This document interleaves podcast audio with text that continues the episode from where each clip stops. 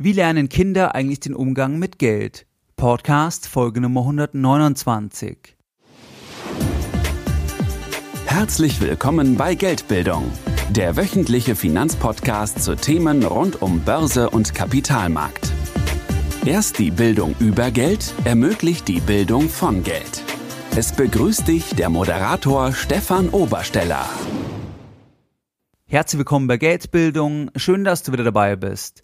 Am 23.04., das ist ein Samstag, findet mein erstes Tagesseminar in München statt, und zwar zum Thema Geldanlage aller Geldbildung in Zeiten von Niedrigzinsen und drohender Negativzinsen.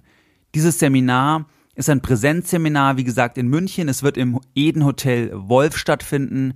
Das ist ein Hotel direkt am Bahnhof am 23.04.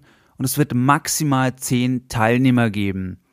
Wenn du mich persönlich kennenlernen möchtest, wenn du mehr lernen willst zu diesem Thema, dann gehe jetzt auf geldbildung.de slash Seminar. Dort findest du entsprechend die Preise für diesen Tag und du kannst dich mit deiner E-Mail-Adresse eintragen und erfährst dann als erster, wann du offiziell Tickets buchen kannst.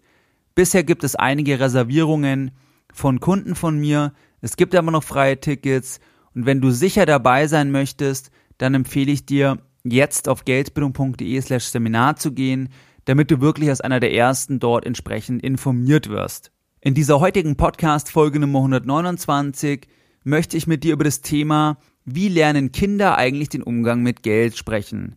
Aus meiner Sicht ist es ein ganz, ganz entscheidendes Thema, weil wenn Kinder oder Heranwachsende nicht mit Geld umgehen können, in dem Sinne, dass sie Schulden machen, dass sie alles Geld ausgeben, dann ist die Wahrscheinlichkeit sehr, sehr hoch, weil es ja auch Verhaltensmuster sind, dass das Ganze auch im Erwachsenenalter in gleicher Weise fortgesetzt wird und es führt dann dazu, dass kein Vermögen gebildet werden kann und dass stets eine hohe Abhängigkeit gegenüber dem Arbeitgeber bestehen bleibt.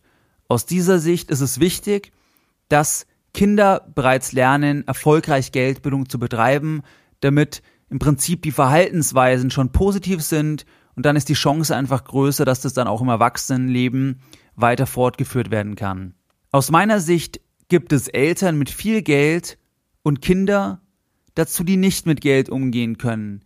Genauso gibt es aber auch Eltern mit wenig Geld und Kinder, die nicht mit Geld umgehen können und bei beiden Fällen jeweils auch das Gegenteil. Das heißt, es gibt auch Eltern mit viel Geld und die Kinder können mit Geld umgehen und es gibt auch Eltern mit wenig Geld und die Kinder können mit Geld umgehen. Das heißt, alleinig aus dem Elternhaus, also aus der Vermögenssituation, kann man es auch nicht erklären, ob Kinder später mit Geld umgehen können.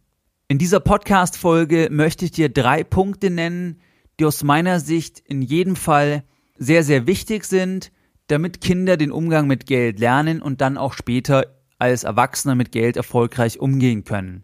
Was ist der erste Punkt? Der erste Punkt ist, dass wir in hoher Weise durch unser Umfeld geprägt werden. Es gibt auch so ein Sprichwort, dass wir so viel verdienen wie die fünf besten Freunde oder die fünf Menschen in unserem Umfeld, jeweils durchschnittlich gesehen, mit denen wir die meiste Zeit verbringen. Und wir machen tendenziell so viel Sport wie unser Umfeld, haben so viel Vermögen wie unser Umfeld und so weiter. Wenn wir ein Kind sind, dann ist das Umfeld ja vorgegeben, es sind die Eltern, wir können uns dem Umfeld ja in den seltensten Fällen entziehen, ist ja gar nicht möglich, weil man ja noch minderjährig ist. Das bedeutet, die Eltern sind in hoher Weise ein Vorbild. Und Kinder lernen, wie gehen Eltern eigentlich mit Geld um, welche Verhaltensweisen legen Eltern an den Tag. Gehen sie in den Supermarkt oder in den Mediamarkt besser gesagt und kaufen einen Fernseher auf Kredit, kaufen sie eine Reise auf Kredit, wie selbstbewusst gehen Sie mit Geld um? Wie viel sprechen Sie über wirtschaftliche Themen? Und das prägt dann aus meiner Sicht das Kind in hoher Weise und führt dann dazu, ob ein Kind später gut mit Geld umgehen kann oder nicht. Das heißt, wenn die Eltern selbstbewusst sind beim Thema Geld, wenn über Geld gesprochen wird, auch darüber, dass Geld nicht einfach automatisch immer da ist, sondern dass man auch etwas dafür tun muss und auch, dass bei der Anlage Risiken eingegangen werden, also wenn da eher ein unternehmerischer Ansatz vorhanden ist, dass auch Geld mal verloren geht, dass es aber wichtig ist, dass man zum Beispiel die maximale Downside kennt, dass man nicht alles verliert, sondern immer schön streut. Das kann man ja auch Kinder auf eine Art schon vermitteln. Dann glaube ich, dass die Wahrscheinlichkeit höher ist, dass Kinder dann mit Geld gut umgehen können und es auch entsprechend ins Erwachsenealter transportieren können. Was ist der zweite Punkt? Der zweite Punkt ist für mich, dass Kinder lernen, mehr Geld zu haben und nicht über alles zu verfügen. Was meine ich damit? Ich meine damit, dass die meisten Menschen immer alles Geld, was sie bekommen, ausgeben, weil im nächsten Monat kommt ja wieder Geld, dann geben sie wieder alles aus, es kommt wieder Geld, sie geben wieder alles aus und so weiter. Dies aus dem Grund, weil nie gelernt wurde, dass auch langfristig gedacht wird, dass auch verzichtet wird, dass man heute etwas nicht macht zugunsten einer besseren Zukunft oder mehr Vermögen in der Zukunft. Und deswegen glaube ich, dass dieser Belohnungsaufschub, da gibt es auch einen spannenden Test, und zwar den Marshmallow-Test, der auch zeigt, wenn Kinder sich zurückhalten können, den Marshmallow nicht essen oder erst später essen, dass sie dann erfolgreicher sind. Das verlinke ich dir auch in den Show Notes, dass das auch Kinder lernen müssen, indem sie mehr Geld haben, aber nicht über alles verfügen. Dies kann man als Elternteil zum Beispiel erreichen, indem Kinder zum 18. schon Geld bekommen, aber man sie darauf vorbereitet, dass dieses Geld dann in ihrem Namen angelegt werden soll. Oder auch schon früher. Dass einfach dieses Mindset, ich habe Geld, aber ich verfüge nicht darüber, dass das möglichst früh geprägt wird, weil es die Voraussetzung ist für den Vermögensaufbau.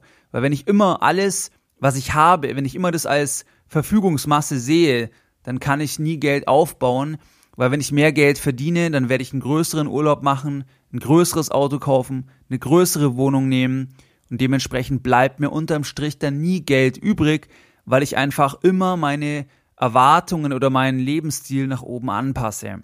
Das ist also der zweite Tipp, wie Kinder den Umgang mit Geld lernen können. Was ist der dritte Tipp?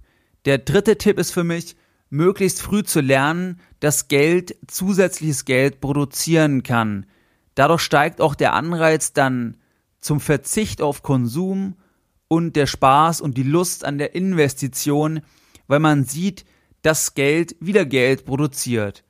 Damit meine ich, wenn Kinder früh erkennen, dass wenn sie 1000 Euro anlegen, dass diese 1000 Euro zum Beispiel jedes Jahr separat 30 bis 50 Euro produzieren, in Form von Dividenden oder Zinsen, aktuell wohl eher Dividenden, dann werden sie auch einen höheren Anreiz haben, weil sie dann den Zusammenhang erkennen, noch mehr Geld zu investieren und dann zum Beispiel einen Teil der Dividende zu verwenden, um sich irgendetwas zu gönnen. Und das kann man wirklich mit ganz, ganz kleinen Beträgen starten. Da könnte man mit 500 Euro, mit 1000 Euro starten und dann sieht man ja schon, Moment mal, ich investiere jetzt 1000 Euro und dann bekomme ich jedes Jahr aufs Konto 30 bis 50 Euro, wenn die Dividende bezahlt wird und kann dann damit zum Beispiel essen gehen. Und wenn ich jetzt 2000 anlege, kann ich zweimal essen gehen und so weiter. Das heißt, hier der Tipp, einfach möglichst früh als Elternteil dem Kind zeigen, dass Geld auch anderen Möglichkeiten bietet. Wenn ich anderen Geld leihe, können die damit etwas machen, dafür bekomme ich Zinsen. Wenn ich mich mit dem Geld beteilige an öffentlichen Firmen, ist am einfachsten, entsprechend an der Börse, dann kann ich hier Dividenden bekommen. Das heißt, auch die Firma erhält Geld, wenn ich jetzt über die Börse kaufe, nicht wirklich, weil es ja im Prinzip dann an einen anderen geht. Aber grundsätzlich hat eine Firma Eigenkapital ausgegeben, woran man sich beteiligen kann und dann steht man im Risiko, also man muss es auch prüfen, aber hat dann auch die Chance, dass man ohne etwas aktiv dafür zu tun, im Prinzip jedes Jahr Geld bekommt, weil man Risiko übernimmt und die Firma das Geld nehmen kann und zum Beispiel langfristig investieren kann, weil sie weiß, weil es ja Eigenkapital ist, ich muss das Geld nicht zurückbezahlen. Dieser Zusammenhang nicht theoretisch besprechen, sondern unbedingt praktisch machen. Und das habe ich auch schon öfters im Podcast erwähnt. Es gibt aus meiner Sicht kein zu junges Alter, um einfach mal zu starten und eine erste Aktie zu kaufen oder ein ETF. Hier ist es gar nicht entscheidend, was jetzt genau, sondern einfach, dass diese Ausschüttung und das investierte Kapital dass man hier einen Zusammenhang auch zur Realwirtschaft ziehen kann und dann erkennt, Moment mal, da passiert was, wenn ich mehr investiere. Was waren jetzt die Lessons learned in dieser heutigen Podcast-Folge Nummer 129? Deine Lessons learned in der heutigen Podcast-Folge. Es gibt verschiedene Punkte, die aus meiner Sicht wichtig sind. Die Liste ist nicht abschließend. Es gibt sicher noch mehr Punkte, aber das sind einfach die, die mir jetzt so in der Vorbereitung dieser Folge beim Reflektieren gekommen sind. Das ist einmal der Punkt, die Eltern sind der Umgang, weil man bei den Eltern ja im Prinzip logischerweise als Kind aufwächst und dementsprechend sind die Eltern Vorbild. Und wenn du jetzt Kinder hast, dann bedeutet das, wie redet ihr über Geld, wie souverän geht ihr mit Geld um, dann was lebt ihr einfach vor, dass das das Kind sieht und auch selbst entsprechend adaptiert. Und das Negativbeispiel ist natürlich die Familie, die dann in den Mediamarkt fährt oder einen anderen Elektronikmarkt und dort dann viele Sachen auf Kredit kauft, weil sie nicht warten will, bis sie das Kapital auf der Seite hat. Der zweite Punkt war, dass es wichtig ist, dass Kinder lernen, mit mehr Geld umzugehen, als sie tatsächlich ausgeben. Das bedeutet, dass sie verzichten lernen, wenn sie aber verfügen könnten. Weil wenn sie 2000 Euro auf dem Konto haben und zum Beispiel jeden Monat 200 Euro Taschengeld bekommen, dass sie lernen, dass sie diese 2000 Euro nicht ausgeben, sondern zum Beispiel investieren. Der dritte Punkt war, möglichst früh zu lernen, dass Geld weiteres Geld produzieren kann, im Bereich Fremdkapital über Zinsen, im Bereich Eigenkapital über die Dividende, die Gewinnbeteiligung. Nochmal an dieser Stelle der Hinweis auf mein Seminar. Es findet ein Präsenzseminar am 23.04., das ist ein Samstag in München statt, im Eden Hotel Wolf und du kannst mehr Informationen finden unter www.geldbildung.de slash Seminar. Dort findest du die Preise entsprechend und du kannst dich auch mit deiner E-Mail-Adresse eintragen und erfährst dann relativ zeitnah, wie du und wann du die Tickets entsprechend kaufen kannst. Ein paar Tickets von den zehn Tickets sind von Kunden bereits reserviert, aber es gibt noch Tickets, wie gesagt. Das Ganze ist einfach auf zehn Plätze beschränkt. Wenn du unbedingt dabei sein möchtest, dann empfehle ich dir einfach, dass du relativ schnell loslegst. Wie du es gewohnt bist, möchte ich auch die heutige Podcast-Folge Nummer 129 wieder mit einem Zitat beenden. Und heute mal wieder ein Zitat von André Costolani, passend dazu, weil ich nächsten Freitag bei Gottfried Heller im Büro bin. Der war ja der Kompagnon von André Costolani und dort sicher auch die ein oder andere Frage zu Costolani stellen werde. Heute dieses Zitat und zwar das folgende. Ein Mann kann zwischen mehreren Methoden wählen, sein Vermögen loszuwerden. Am schnellsten geht es am Roulette-Tisch, am angenehmsten mit schönen Frauen und am dümmsten an der Börse. Mehr Informationen zu Themen rund um Börse und Kapitalmarkt findest du unter www.geldbildung.de. Und immer daran denken, Bildung hat die beste Rendite.